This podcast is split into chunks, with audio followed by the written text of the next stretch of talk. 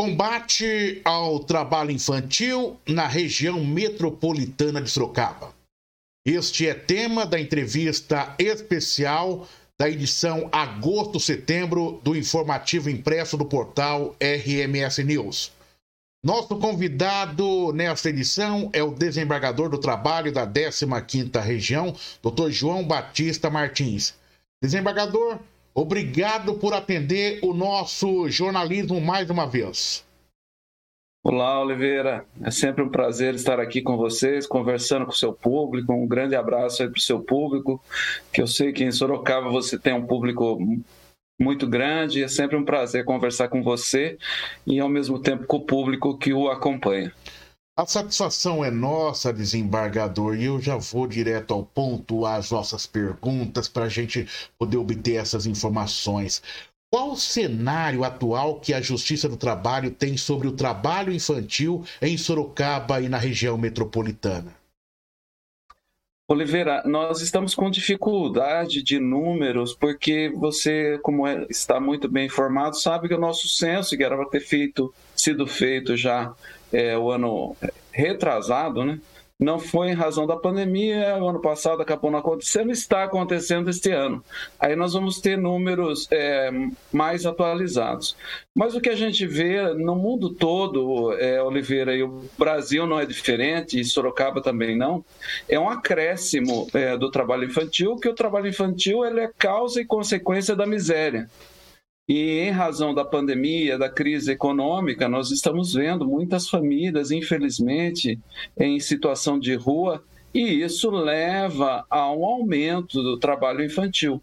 Por isso que nós é, pedimos, é, Oliveira, e em canais como o seu, que tem uma grande penetração, para a gente ter consciência da importância das políticas públicas de transferência de renda nesse momento que a humanidade está passando, porque ainda que seja um valor que para algumas pessoas pareça que não é, é, não resolve o problema, para essas famílias que estão em extrema vulnerabilidade, é, serve sim de instrumento para evitar o trabalho precoce e o Brasil é considerado uma referência mundial no combate ao trabalho infantil desde o governo Itamar Franco, lá em 1994, quando começou com esses programas de transferência de renda, que antigamente era o Bolsa Escola, depois Bolsa Família, agora Auxílio Brasil. É, o gráfico de incidência do trabalho infantil no Brasil é de queda. Então, a, a Organização Internacional do Trabalho, a própria ONU, reconhece a importância de adoção de políticas como essa para combater o trabalho infantil. É, desembargador, dentro desse contexto, tem perguntas que muitas vezes o senhor já fala é, na sua própria resposta anterior, mas eu vou enfatizando em, algumas, em alguns detalhes para a gente poder é, deixar mais claro da nossa parte o entendimento. Eu pergunto para o senhor, em que áreas, em, em, que áreas, fora o trabalho em semáforos que a gente vê aí, né, temos maior incidência de empregabilidade de menores na região metropolitana de Sorocaba? A Justiça tem essas informações? Oliveira, é, nós temos, né, empiricamente, em razão dos processos que acabam acontecendo e, e, e infelizmente, tem acidentes, e isso vai é, ter desdobramentos na Justiça do Trabalho. É, alguns municípios fizeram busca ativa, Oliveira. O que é busca ativa? É a própria rede escolar se movimentar, porque, é, infelizmente, essas crianças, quando começam a trabalhar, ou elas abandonam a escola, ou têm um desempenho inadequado. Então, se a gente fizer uma busca ativa por meio das escolas, da rede escolar, a gente consegue saber quais crianças que estão em trabalho infantil. E nessas buscas ativas, Oliveira, onde a gente encontra muito trabalho infantil, como você já muito bem colocou, nas, nos semáforos, nas ruas, é também no trabalho infantil doméstico. Então, coloca a criança para cuidar de criança, né? É, em muitos casos. É, também a gente encontra o trabalho infantil em pequenos comércios, é, naquele carrinho de hot dog, naquele carrinho de, de, de, de, espetinhos, e também tem acidentes graves, Oliveira, porque se sabe como é, o adolescente ele não tem ainda as noções de cuidado. É, recentemente eu, eu, eu, fiquei sabendo de um processo que o adolescente queimou 80% do corpo quando ele foi colocar o álcool para é, é, re, reavivar ali a brasa para fazer os espetinhos. E nós sabemos, né, eles não têm essa noção de segurança, infelizmente, um acidente gravíssimo que, que, que vitimou é, aí essa pessoa. Então, é, na zona rural, Oliveira, também é comum é, o trabalho infantil. Então, a gente tem esses nichos, Oliveira, aqui.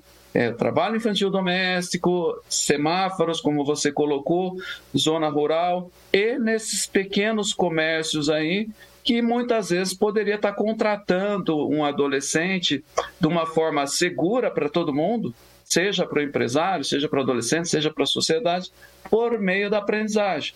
Se tiver um tempinho, a gente explica daí as oportunidades que podem ser dadas por meio da aprendizagem. Não tem nem dúvida. É... E daí, desembargador, eu vou aqui e lhe pergunto.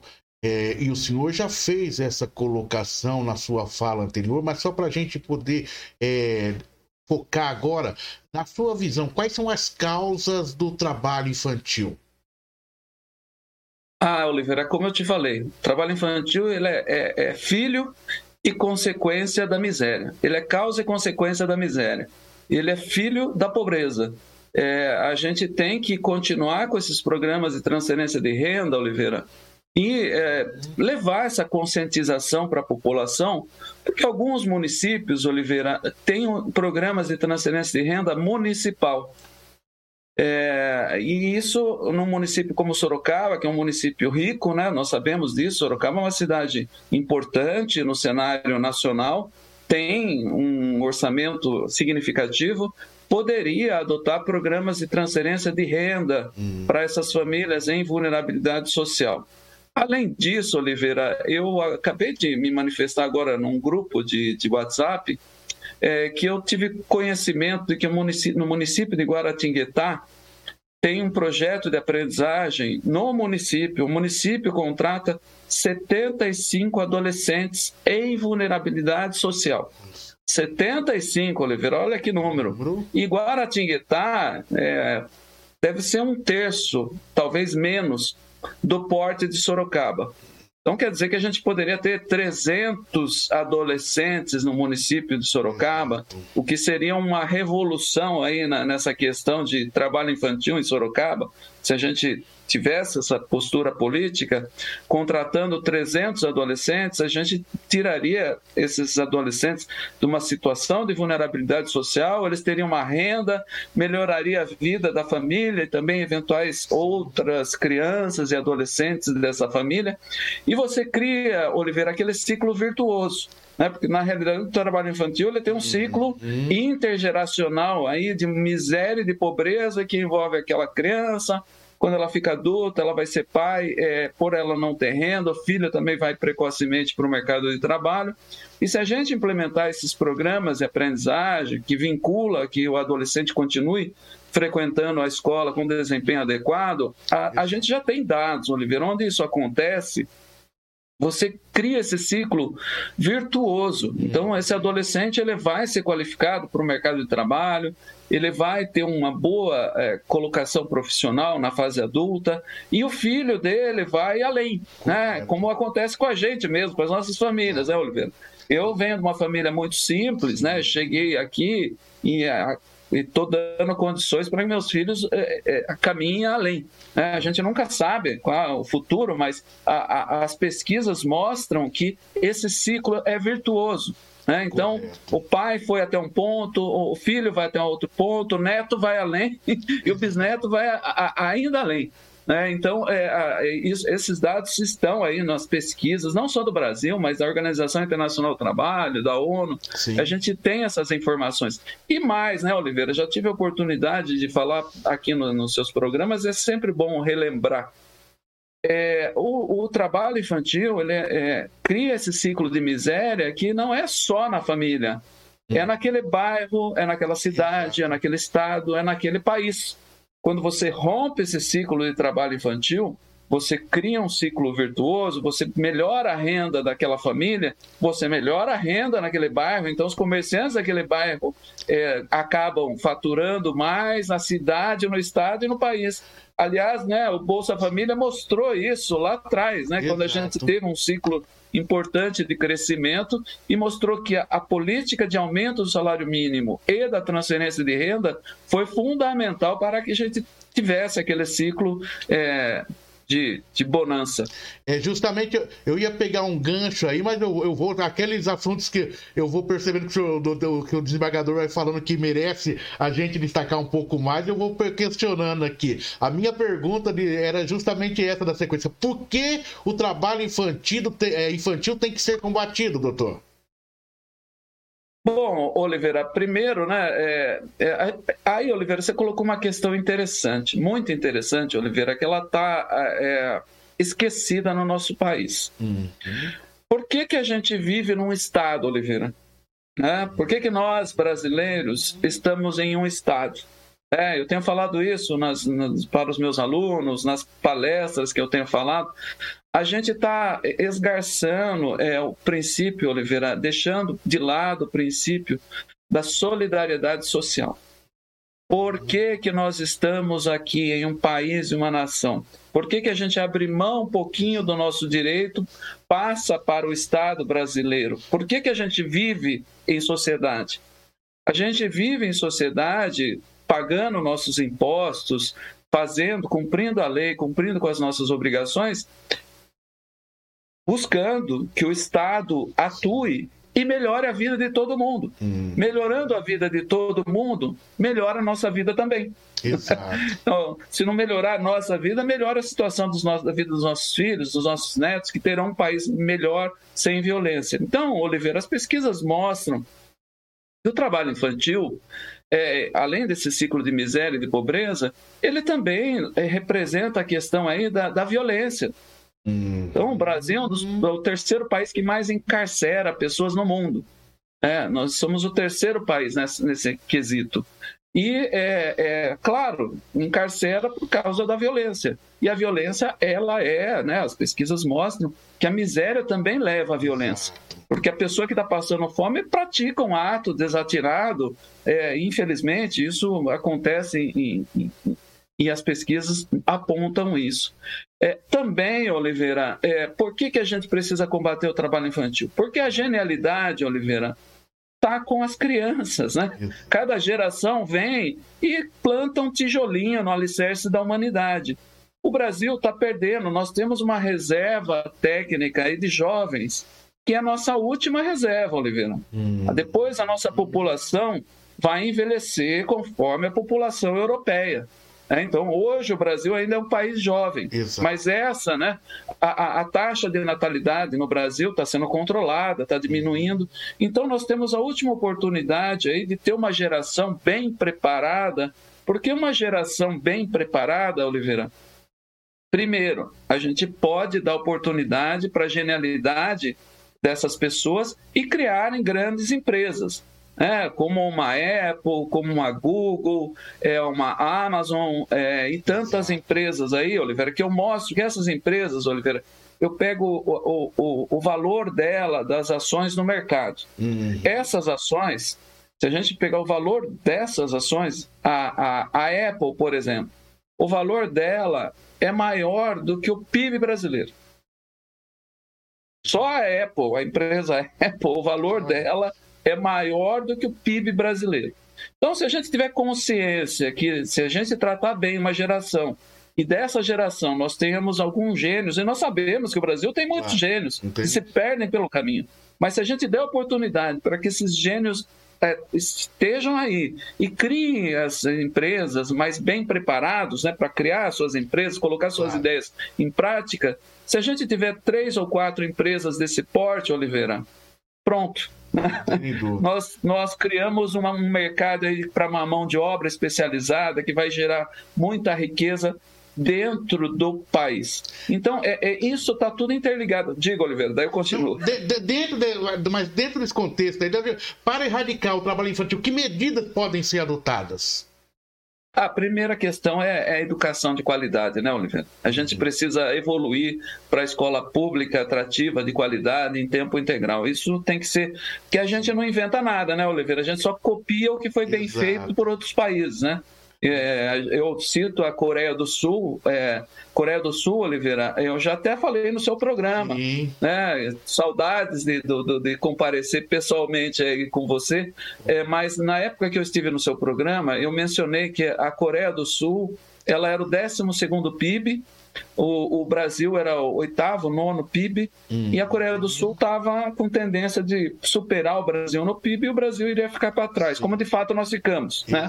Agora, durante a pandemia, a pandemia, é, é, infelizmente, é, durante a pandemia, a Coreia do Sul ultrapassou o PIB brasileiro. Hoje a Coreia do Sul é nono, caminhando para o oitavo PIB hum. mundial, e o Brasil é o décimo segundo, caminhando para o décimo terceiro lugar nesse é, nessa disputa. E o que foi a diferença lá, Oliveira? Educação. É, eles investiram tudo em educação. Para você ter uma ideia, lá mais de 70% dos jovens concluem ensino superior, enquanto que o Brasil não chega a 30%. É, nós temos uma defasagem muito grande, Oliveira, uhum. e você muito bem antenado, ligado nas questões aí. Nós estamos com uma indústria 4.0 e a tecnologia 5G está chegando certo? Nós vamos precisar uma mão de obra super qualificada. É, eu digo que agora na próxima Copa do Mundo nós vamos ver a, o policiamento aéreo com motos voadoras. Uhum. É, e eu faço a imagem com entregador de aplicativo com bicicletas Exato. ou motocicleta aí que ainda é no estilo tradicional. Quem ganha melhor, Oliveira? Quem está pilotando uma moto voadora ou quem está trabalhando com uma bicicleta? É a gente naturalmente sabe. É. Né? Então, essa mão de obra qualificada, Oliveira, tem uma remuneração melhor. E, e a, se o nosso povo tiver, tiver uma remuneração melhor, os nossos comerciantes vão ganhar mais, vocês da mídia vão ganhar mais. Quer dizer, é aquele ciclo virtuoso que tudo gira, né? E mais, né, Oliveira? A gente sabe que né, nessa indústria 4.0 não vai ter mais espaço para mão de obra braçal. A mão de obra braçal está com os dias contados. Essa é a realidade. É, então, ou o Brasil investe, e é investimento mesmo, porque o retorno de 1 para 10 na sua é, educação, ou nós vamos ter aí ficar lijados de uma disputa global, infelizmente. Embargador, tenho duas perguntas nesse sentido, mas eu vou pegar esse gancho da iniciativa privada, depois eu vou para o público. A iniciativa privada, as empresas têm participado de ações de combate ao trabalho infantil, principalmente dentro do contexto da região metropolitana de Sorocaba? Oliveira, tem. Mas assim, é incipiente ainda. Tá? A gente precisaria ter mais iniciativas. Nós temos né, é, um, exemplos aqui e acolá, mas ainda em número reduzido. Nós temos a, aprendizes sociais, por exemplo, em, em, é, na, na, na, AGU em Sorocaba, nós temos em, em outras repartições públicas, mas num número muito reduzido, perto de outras regiões. Por exemplo, lá em Ribeirão Preto, só uma usina está contratando 180 aprendizes em vulnerabilidade social que vão fazer a parte prática da aprendizagem dentro da USP de Ribeirão Preto, porque a lei tem essa oportunidade. Então, essa usina ela vai cumprir a cota de aprendizagem dela, hum. contratando 180 adolescentes em vulnerabilidade social e eles vão fazer diversos eixos de aprendizagem é, lá na USP de Ribeirão Preto, que esse que é o nosso sonho, Oliveira, que esses adolescentes nesse ambiente, que é um ambiente protegido, um ambiente de pensadores, eles vão poder desenvolver todo o potencial deles e com certeza é, quem faz aprendizagem, Oliveira, 40, mais de 45% vai para a universidade.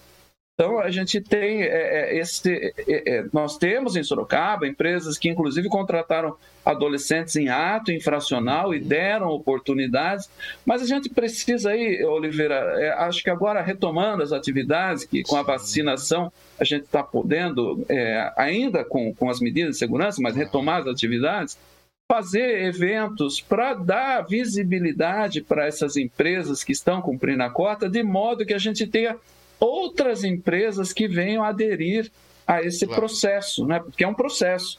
É, é importante que isso seja feito.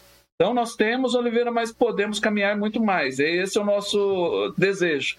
Tá ótimo. Agora eu saio da iniciativa privada e vou para o poder público. O poder público, sempre a gente buscando aqui o contexto da nossa região, o poder público ele tem desenvolvido ações ou campanhas de conscientização contra o trabalho infantil. Qual tem sido a participação do poder público dentro desse contexto, desembargador?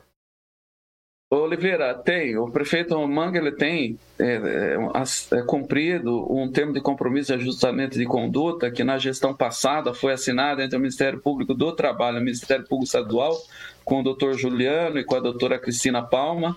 Eu sei que, que ele vem cumprindo, só que, Oliveira, aí a gente precisa é, ter uma consciência um pouquinho maior.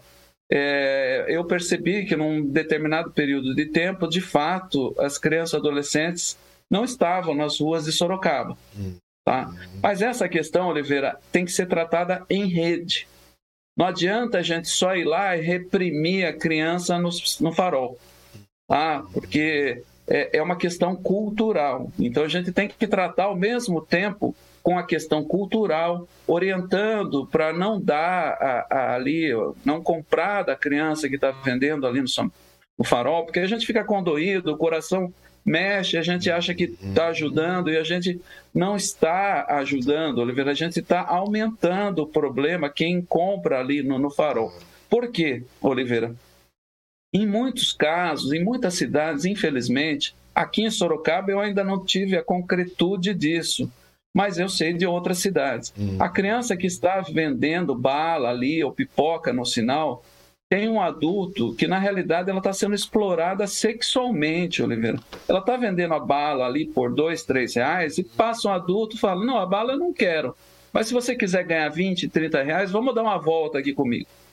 Infelizmente, sai dar essa volta e é a exploração sexual infantil. Isso. Isso já tem notícias que acontecem em outras cidades. Como eu disse, em Sorocaba ainda não tive essa materialização, mas é, sabendo o que acontece em outras cidades, a gente pode é, é, ter noção do que aconteça aqui também, porque a rua não é um ambiente protegido para uma criança, para um adolescente, né? Nós sabemos então, é, nós temos essa dificuldade das pessoas entenderem que para não comprar e sim ajudar, fazendo destinação para o Fundo Municipal dos Direitos da Criança e Adolescente, que aí sim pode financiar projetos de atividade de contraturno. Nós temos várias entidades aí que realizam atividades de contraturno e são fantásticas. Uhum. Sorocaba tem uma atuação muito grande do terceiro setor, seja pelo Lions, Rotary, Maçonaria, é, são entidades sérias e nós sabemos que fazem um excelente trabalho. Então, esse é um ponto, Oliveira.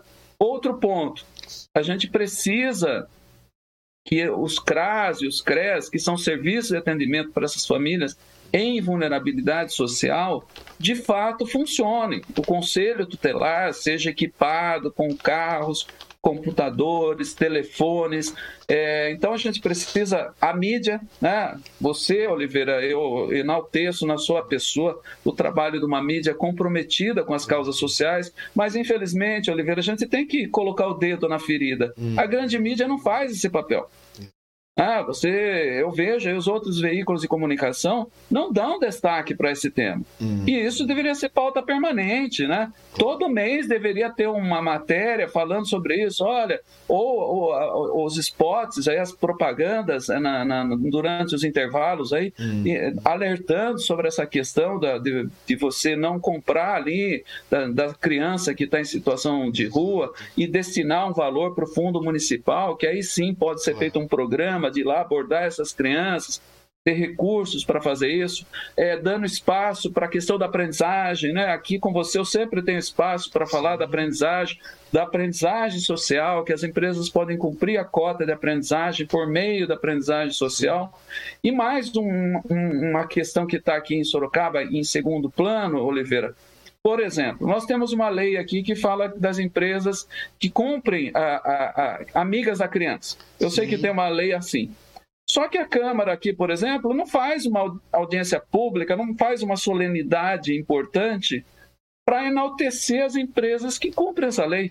Isso. Ah, então, é, todo mundo, você sabe muito bem, Oliveira, que gosta de ser acarinhado, gosta Nossa. de ser agradado. Uma grande empresa que está cumprindo a cota de aprendizagem ou que está com aprendizagem social, né, deveria ter uma audiência claro. pública, um prêmio lá na Câmara, enaltecendo esse trabalho. É, então, isso também ajuda. Em outros municípios acontece isso. Correto. E a outra questão, como eu coloquei, Oliveira, a outra ponta dessa rede é a aprendizagem. É, um município como Sorocaba, num primeiro momento, poderia contratar diretamente esses adolescentes, Oliveira. Hum. É, 200 adolescentes, 300 adolescentes, como eu falei, seria uma grande revolução aqui é, e depois chamando essas grandes empresas para cumprir a cota por meio da aprendizagem social. Correto. Se lá em Ribeirão Preto nós conseguimos, por meio de uma usina, 200 aprendizes, Sorocaba também tem grandes empresas que é, é fato da gente procurar fazer audiências públicas, conversar é, como eu disse, se a grande mídia estivesse pautando isso também, acredito Sim. que outras. É, RH, né? RH claro. dessas grandes empresas saberiam que isso é possível e também procurariam os órgãos públicos para contratar adolescentes em vulnerabilidade social. Aí, Oliveira, você fazendo essa rede funcionar, tudo fica muito mais fácil, né? A gente sozinho nós não vamos a lugar nenhum. Claro. É, é a rede. E daí eu te pergunto o seguinte: é, prefeituras, o poder público das, da, de outras cidades da região metropolitana, é, como eles têm se comportado nessa questão de desenvolvimento de ações ou campanhas de conscientização contra o trabalho infantil?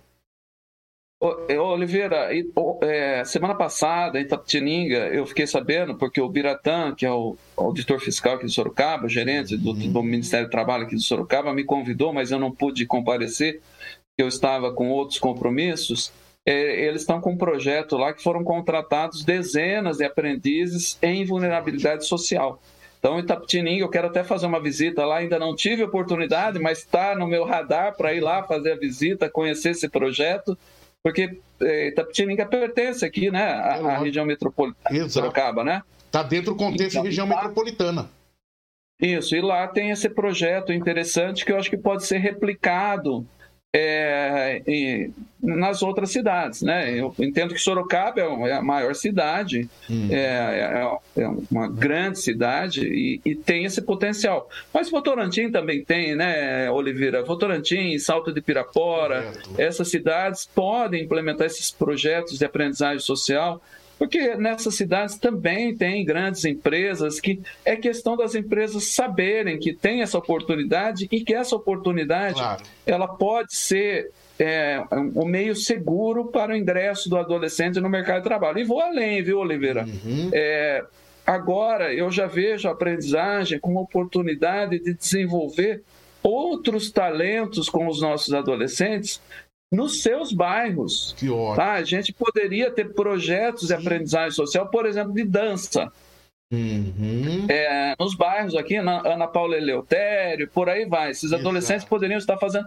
Ou é, desenvolvedores de jogos, de celulares, de, de aplicativos. A gente poderia ter programas pilotos de aprendizagem nesses bairros, não para transformar em gueto, né, Oliveira? Que às vezes a pessoa recorta a fala e acha que é um gueto. Não, a ideia não é essa. A ideia é facilitar a vida desses adolescentes, porque a gente diminui custos aí, implementa um projeto de aprendizagem social lá e claro que eles vão nessas empresas que estão custeando essa aprendizagem, porque essa interação social claro. também é fundamental. Né? Eles precisam é, ter acesso a, a, a outros locais, mas daí dessa forma protegida, né?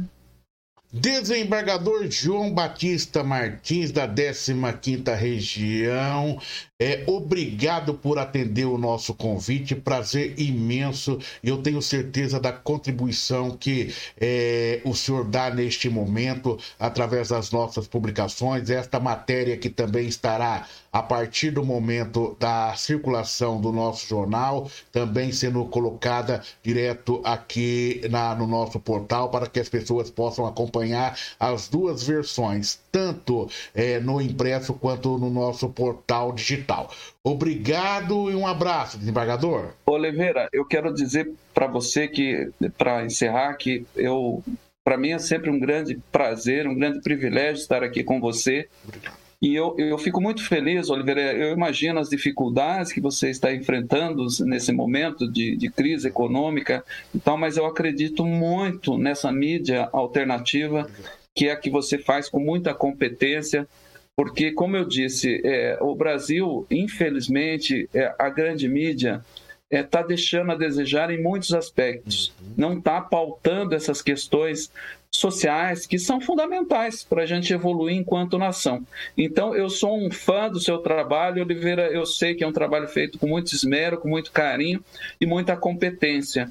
E eu acredito que o futuro da mídia é justamente essa mídia alternativa que você está realizando. E se Deus quiser, a, a, o Brasil vai se conscientizar que precisa valorizar essa mídia e esses profissionais para que chegue informação de qualidade para a população brasileira e não só aquela informação que um setor econômico quer que a população veja, uhum. né? porque isso a gente acaba notando em, em, em, alguns veículos de informação. E a sociedade precisa ter acesso a todas as informações para ela né, decidir é o que, que, é bom e o que não é bom para mim. Né? Então, Oliveira, é um grande prazer e parabéns pelo trabalho que você realiza. Nós que agradecemos, desembargador do trabalho da 15ª Região, Dr. João Batista Martins, conversando com a gente nesta edição para a nossa entrevista especial do impresso portal RMS News, que circula na última última semana do mês de agosto, onde na entrevista especial da edição é, bimestral nós teremos aí a participação, essa entrevista com destaque do desembargador João Batista Martins. Portal RMS News, jornalismo para você conectado na internet.